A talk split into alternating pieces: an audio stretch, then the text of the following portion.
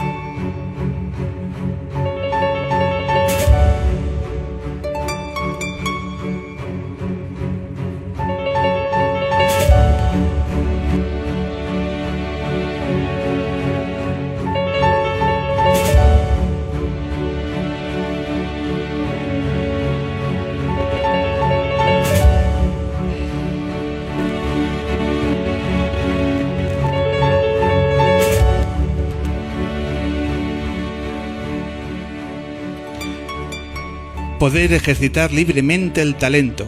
He aquí la verdadera felicidad. Michi Panero.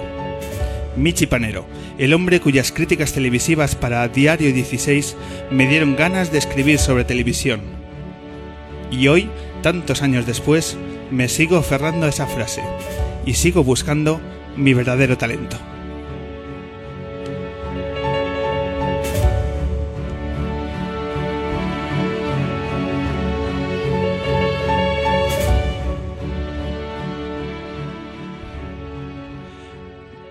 Bienvenidos, bienvenidas a la edición número 310 del hombre que se enamoró de la luna, aquí sobre el escenario de nuestra casa, de nuestro estudio de radio particular que es el Café La Palma de Madrid. Una nueva ocasión para acercar cultura, música, radio, televisión y lo que surja. Y lo que surja va a ser hablar con dos personajes, con dos personalidades tan apasionantes como singulares. Hoy aquí en la luna Bob Pop y Pepín Tre, para cerrar la última luna del año.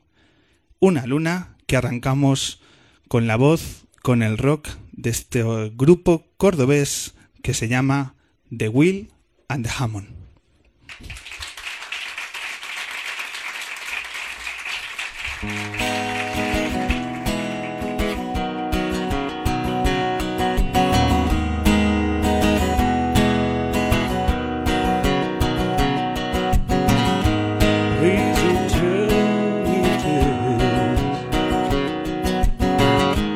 They don't work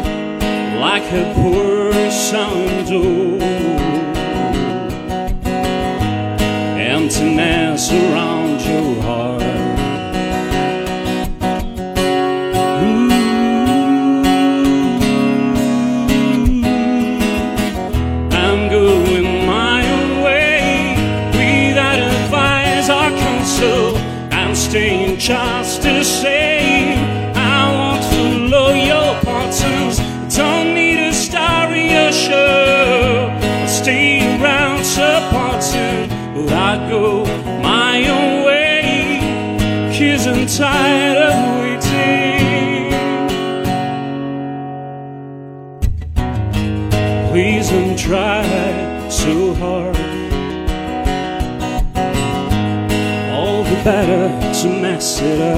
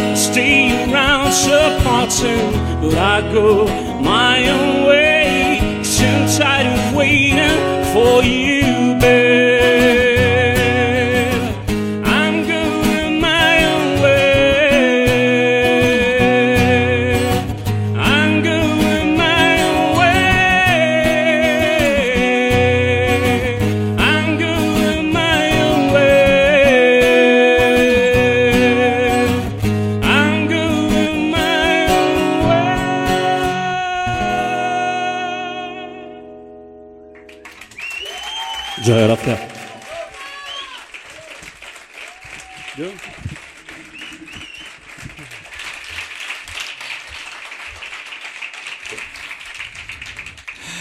Qué gusto empezar este programa con, con este torrente de voz, con este chorro de voz que tiene Félix Espejo, voz y también letrista de The Will and the Hammond. Bienvenido a la luna, compañero. Eh, Bienvenido a un programa que teníamos, escuchamos el disco Gooden, eh, vuestro segundo disco largo, hace un, un tiempo, cuando ya pronto... de- después- no quiero taparlo. ¿No quieres taparlo? Aquí no quieres No tapar. Cuéntanos. mal tú. ¿Quién te acompaña? ¿Qué te acompaña? Alfonso Bujella, que es Hola, nuestro ¿qué tal? guitarrista. Que a los guitarristas también se les aplaude, compañeros. Hombre, por supuesto. Muchas gracias.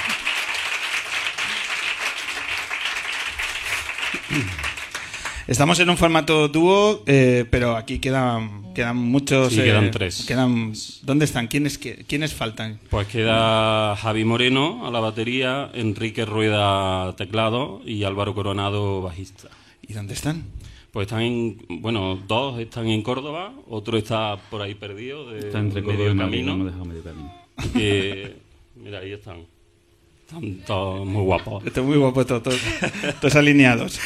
Esto es un- una de las primeras cosas que hay que conocer de Will and the Hammond, que estamos hablando de una banda de rock eh, cordobesa con, con un sonido que yo, eh, cuando en el primer acercamiento a vuestra banda, yo no sé si ya el, el propio nombre de la banda, que también es llamativo, ya es una declaración de intenciones, porque esto es una a banda de los 70.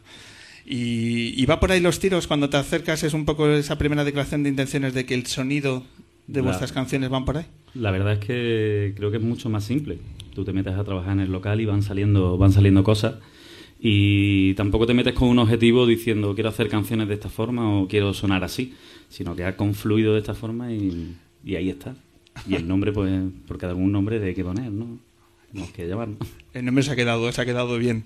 Eh, vamos a hablar del disco, pero también vamos a remontarnos a, en el comienzo, porque esto de tener un disco de, de tan bien producido como lo que vamos a hablar, pero esto no es fruto de la casualidad, sino de mucho trabajo. Vosotros arrancáis en el año 2011. ¿Cómo arranca esta, esta aventura? Bueno, do- en realidad 2009 eh, empezamos a, a, mm, a gestar el, el germen del grupo en el, en el local. Poco a poco se van uniendo los componentes y, y luego ya en el 2012 es cuando sacamos nuestro primer, nuestra primera demo y se suceden una serie de concursos y, mm, de presentaciones que van muy bien y que conllevan al 2014 a sacar el, el primer disco. Cuando habléis de concursos que van muy bien, es que van muy bien. Habéis Sí, ganado sí, sí. bastantes eh, certámenes. Sí. Como, ¿Cuántos? Más de 10, ¿no? El- el con- Algo así. ¿no? Sí, la verdad es que no... Habéis ganado, El éxito me ha hecho perder ya la Saca la chuleta. eh, habéis ganado más de lo que habéis perdido, ¿no? Porque madre mía, qué bueno, ¿no? También se pierden, ¿eh? No, no, no, también se que pierden. eh, o sea, las derrotas no se cuentan. y, y ni te cogen y cosas así.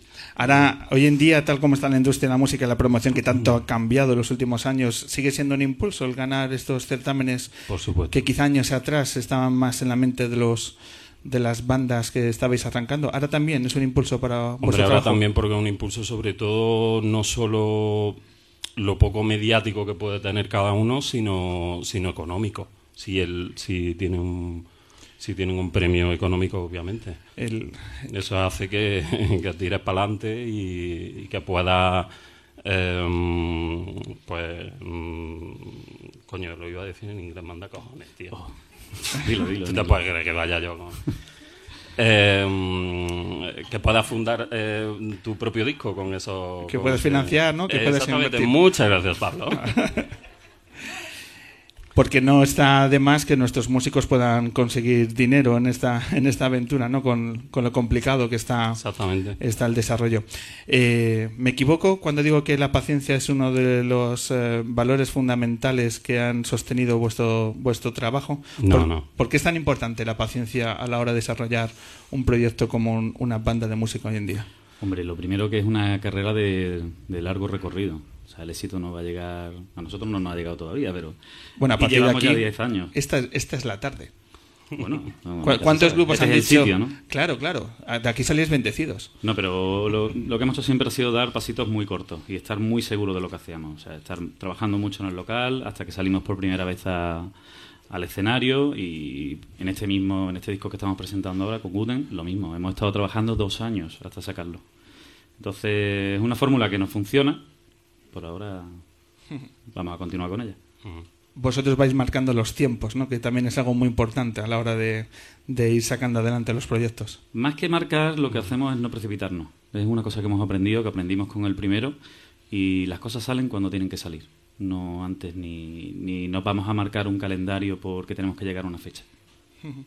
Vamos a hablar de, de Guden, vamos a hablar de estas canciones que hoy estamos conociendo en formato acústico, pero lo que tenemos aquí es una pedazo de banda, una pedazo de banda que suena con un sonido muy directo y yo creo que dentro de la escena de los grupos de rock actuales, yo creo que tiene un sonido, y eso es bastante complicado, un sonido bastante personal, porque así suena el tercero de los temas del disco de Will and the Hammond.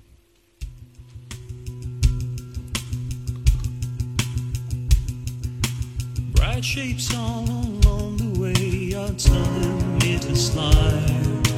Go get on olive leaf and surf into the night. On the other side,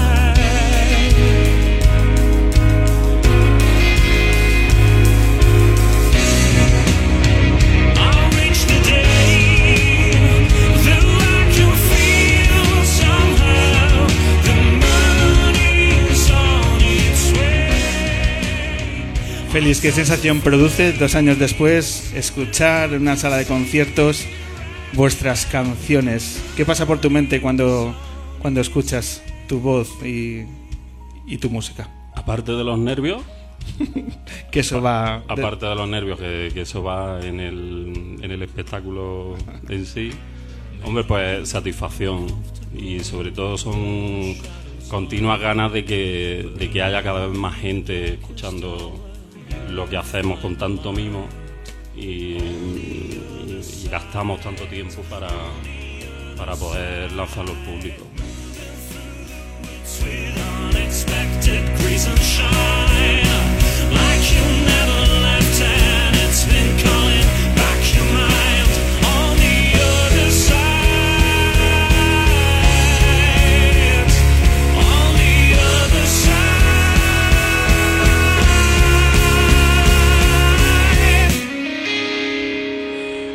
Cómo tomáis la decisión de poneros en las manos de Manuel Colmenero, productor del disco, productor de bandas tan importantes como Vetusta Morla o Eladio y los Seres Queridos, y también productor de este disco. ¿Cómo es la decisión que buscáis a la hora de poneros en manos de Manuel Colmenero? Pues bueno, sabíamos que teníamos que sacar un nuevo trabajo, también teníamos ganas de meternos en el, en el local a componer y obviamente nos hace falta un productor, pensamos que un productor siempre es la pincelada que, que mejora el trabajo. Empezamos a buscar varios productores aquí en España, contactamos con muchos y le mandamos el disco anterior. Y todos nos dijeron, oye, pues me ha encantado, vamos a hacer un discazo. Y Manuel fue el que nos dijo, oye, está bien, pero hay cosillas. Y fue la- el, único, el único productor de 5 o 6 que contactamos que nos dijo eso. Y nos dijo, "Hay- aquí hay cosas que mejorar, hay una gran banda, hay canciones, pero os perdéis un poco. Y nos llamó tanto la atención que, como nos gusta lo complicado y somos cabezones, pues nos fuimos directamente a, por él. Aquello de que el elogio debilita, ¿no? Es un, es un buen ejemplo, ¿no? El hecho de que crecer con aquel que te diga que, que quizá hay líneas de mejora claras. bueno, porque vimos, oye, si, si cree que hay cosas que mejorar, realmente tiene un interés de trabajar, ¿no? Eh, entonces, pues tendrán ganas de, de ver a dónde va eso. ¿Cómo explicamos a nuestros oyentes, a nuestro público, de la importancia que tiene la elección de un productor para vosotros, para los músicos, a la hora del sonido final de un disco? Pues te voy a decir, para los músicos no sé, pero para nosotros es fundamental. Porque somos cinco personas y componemos los cinco en el local. O sea que no hay nadie que llegue, excepto la letra que la hace Félix, no hay nadie que llegue al local con, una partitura eh, al viento, eh, traigo un temazo. No, nos metemos allí y nos peleamos un montón. Entonces, lo bueno de Manuel Cormenero, aparte de ser un gran productor, es que es psicólogo. Y eso nos ha venido de perlas, porque, joder, alguien tiene que desempatar las peleas tremendas que tenemos. Eso Entonces, es. Yo lo recomiendo. A lo largo de los años, más de una banda nos ha comentado que, que la dinámica del grupo era una cuando entraron en el estudio y era otra muy diferente y no mejor, precisamente, cuando se salen de las jornadas maratonianas que, que lleváis a cabo los músicos en, en, la- en los estudios. No, porque con Manuel hicimos un gran trabajo antes de entrar en el estudio, en el local, y al estudio íbamos a disfrutar, ya sabíamos lo que íbamos a hacer, así que fue, y aparte fuimos por separado, que eso es una ventaja siempre, ¿sabes? No ver a tus compañeros. Yo, mis compañeros son como prácticamente mi familia porque paso mucho tiempo con ellos. Los quiero mucho fuera del local, en el local los odio a muerte. Me temo que eso pasa bastante a menudo dentro de, de las bandas, ¿no? Que mejor nos vemos fuera, ¿no? Es un, Nah, hombre, es un lo digo de espacio de... Es como cuando tienes mucha confianza con alguien, como Claro. un hermano, le dices cosas que a lo mejor a alguien más ajeno no, no eres capaz. Entonces, ahorras tiempo. eh. Un, un- un cabrón a tiempo son cinco minutos ahorrados. bien invertidos, ¿no? Sí. Y el hecho de elegir la- el productor, eh, hemos visto que es importante. También los estudios donde trabajáis pueden ser determinantes a la hora de, de tener un resultado u otro en el, en el Bueno, disco. En este caso eran los estudios de, de Manuel, que, que- que es Sonobox. Sonobox. Y bueno, al, al elegirlo a él, obviamente eh, elegíamos, elegíamos su estudio y es un pedazo de estudio, o sea que estamos muy contentos, la verdad. Como nuestra segunda casita aquí en, aquí en Madrid. De todas maneras, Manuel siempre dice una frase suya que dice que un- una canción mala no se va a arreglar con una buena producción, que primero hay que, te- hay que tener buenas canciones y luego ya vendrán... Ya vendrá su trabajo, ¿no? Ya vendrá el maquillar. Hay una cosa que te llama la atención, el trabajo, el tiempo que habéis dedicado a la hora de hacer el- un videoclip con una técnica muy particular porque creo que es la primera experiencia de una banda que intenta hacer su videoclip con un vídeo VR 360 grados. ¿Lo he dicho bien? Sí, y VR también, VR. de realidad virtual. Eh, fíjate la cara de la gente, cómo se ha quedado ahora. ¿Les ves? No están entendiendo la magnitud del desafío Eh, que habéis. Contadnos qué es exactamente esta técnica. No sé si conocéis las típicas gafas estas de, de realidad virtual, que te las pones y puedes mirar 360 grados a tu alrededor. Pues lo que hemos hecho es crear un videoclip generado íntegramente en ordenador, eh, que no lo han hecho mucha, mucha gente, la verdad. Eh, ni siquiera a nivel, a nivel mundial, sí, pero muy poco. O sea, la está verdad. Coldplay Eh, U2 de Will de Hammond. Está. el, el nivel. Ese es el nivel, ese es el nivel. Y no precisamente en ese orden. ¿no? O sea, No, no, no. El orden ya que lo ponga cada uno. Lo malo que no tenemos los millones de los otros como para que se vea, pero bueno. El, el- el esfuerzo si lo hemos puesto lo hemos hecho nosotros mismos, eh, ya que el teclista Enrique eh, Rueda es infógrafo también y, mm, y yo soy ilustrador, entonces lo- lo- los dibujos son, son míos y luego lo ha montado todo en 3D. Así que es un currazo que no hemos pegado. Que venga Chris Martin aquí a dibujar. A ver si. Espe- se puede ahí hacer. está. ¿Cuánto- cuán- Espero que lo busquéis y lo veis, que merezca la pena algo. ¿Dónde, ¿Cómo se puede ver? el- Se el puede ver en, en- en YouTube, se puede entrar en, en nuestra página además y, y desde ahí está, está el enlace. Y, y os recomendamos que lo veáis con, con las cardboard, la- las gafas estas de, de cartón de, de Google. Eh, os recomendaríamos la Oculus, pero ya que valen casi mil pavos, ¿no? No lo sé. Pues obviamente mm, con las de cartón va bien. Y- y os Vamos a empezar por esa, el- sí. Sí, sí. ¿Cuánto tiempo se ha llevado a hacer el? Meses, unos cinco meses. Cinco meses invertidos ahí. Contando que mm, tenemos nuestro, nuestra vida Claro. personal, eh, profesional aparte, así que ha sido un poquito estresante, pero, pero bueno, La al final está ahí. Pues muy recomendable. Eh, yo lo he estado viendo estos días y es la verdad que una experiencia eh, muy curiosa el hecho y muy valiente el hecho de, de apostar por una herramienta de difusión de vuestra música tan innovadora.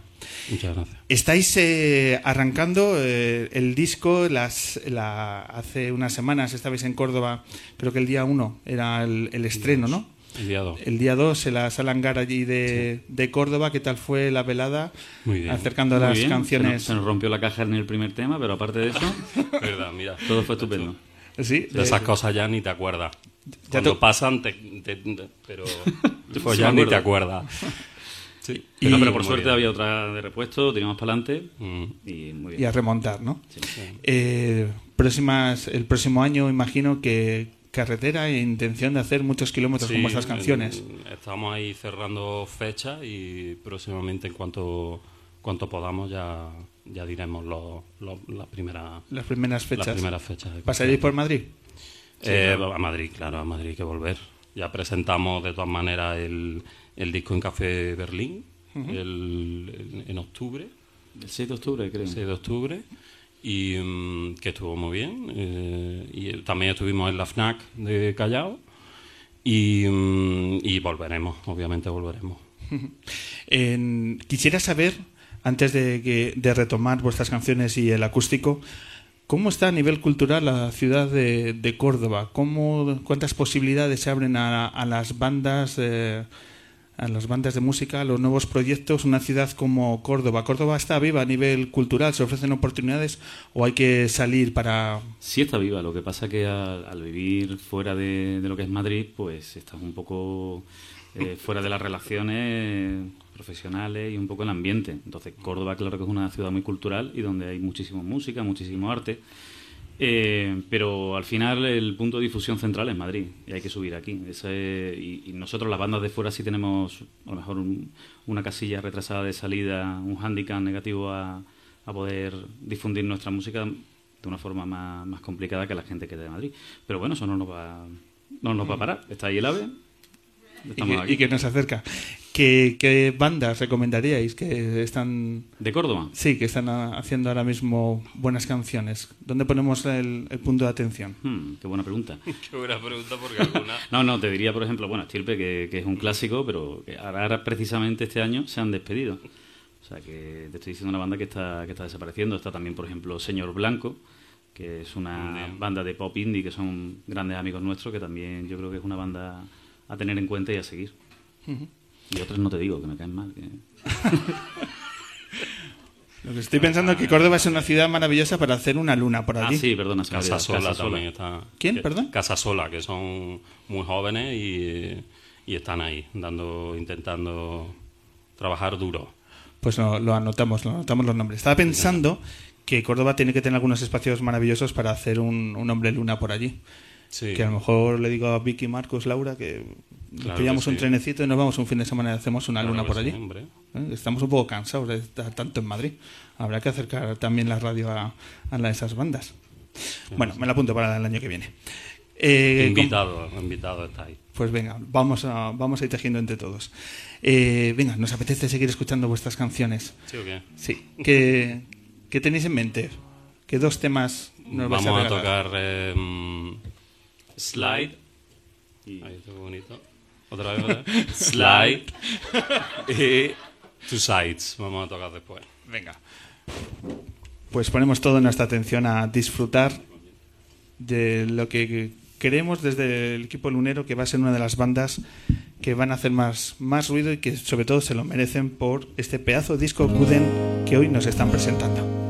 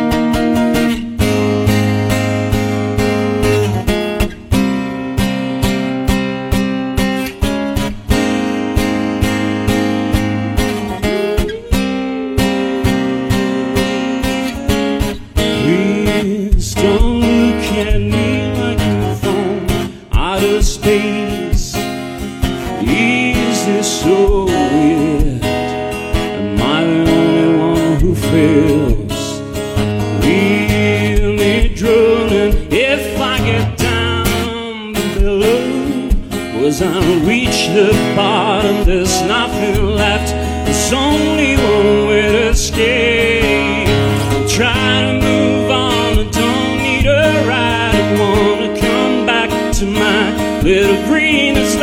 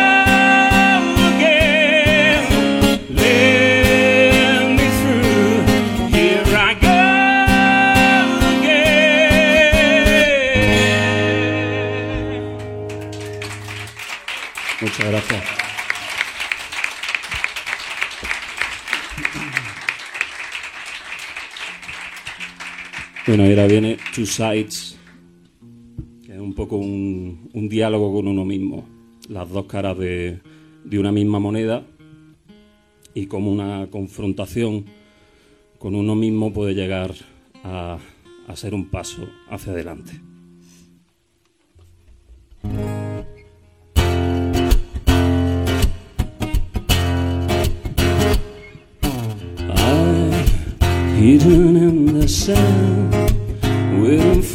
Tide to go out, oh the tide to go out, and I see. How strong you may think you are, watching from the lights up above, oh the lights up above.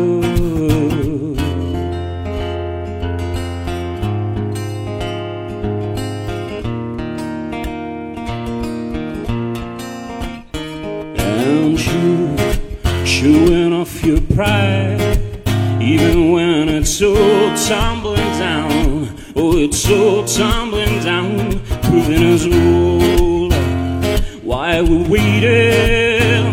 Remember the days where we were standing on a.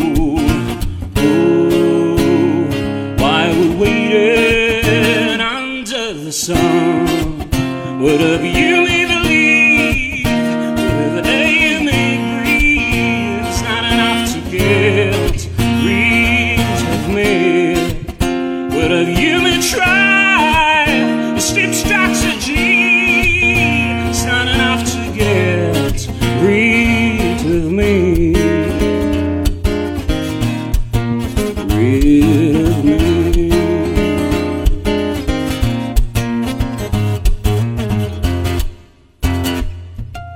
We, two sides of the same coin, waiting to the flipped in the air. Oh, flipping. And let's see which of us is gonna make, which of us is gonna make it more sound when we hit the ground, Why while we're waiting. Remember the days when we were standing on the road. Oh, while we're waiting. Remember the days when we were standing on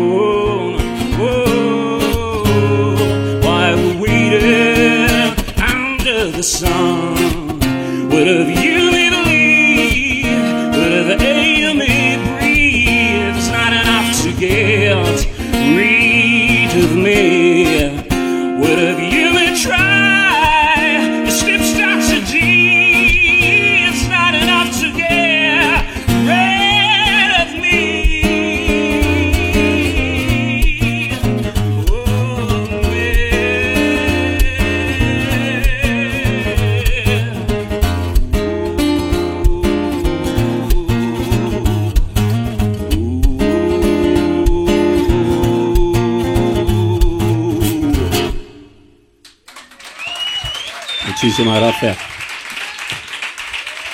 Muchísimas gracias de William de Hammond. A vosotros. Y a todos vosotros. Muchas gracias.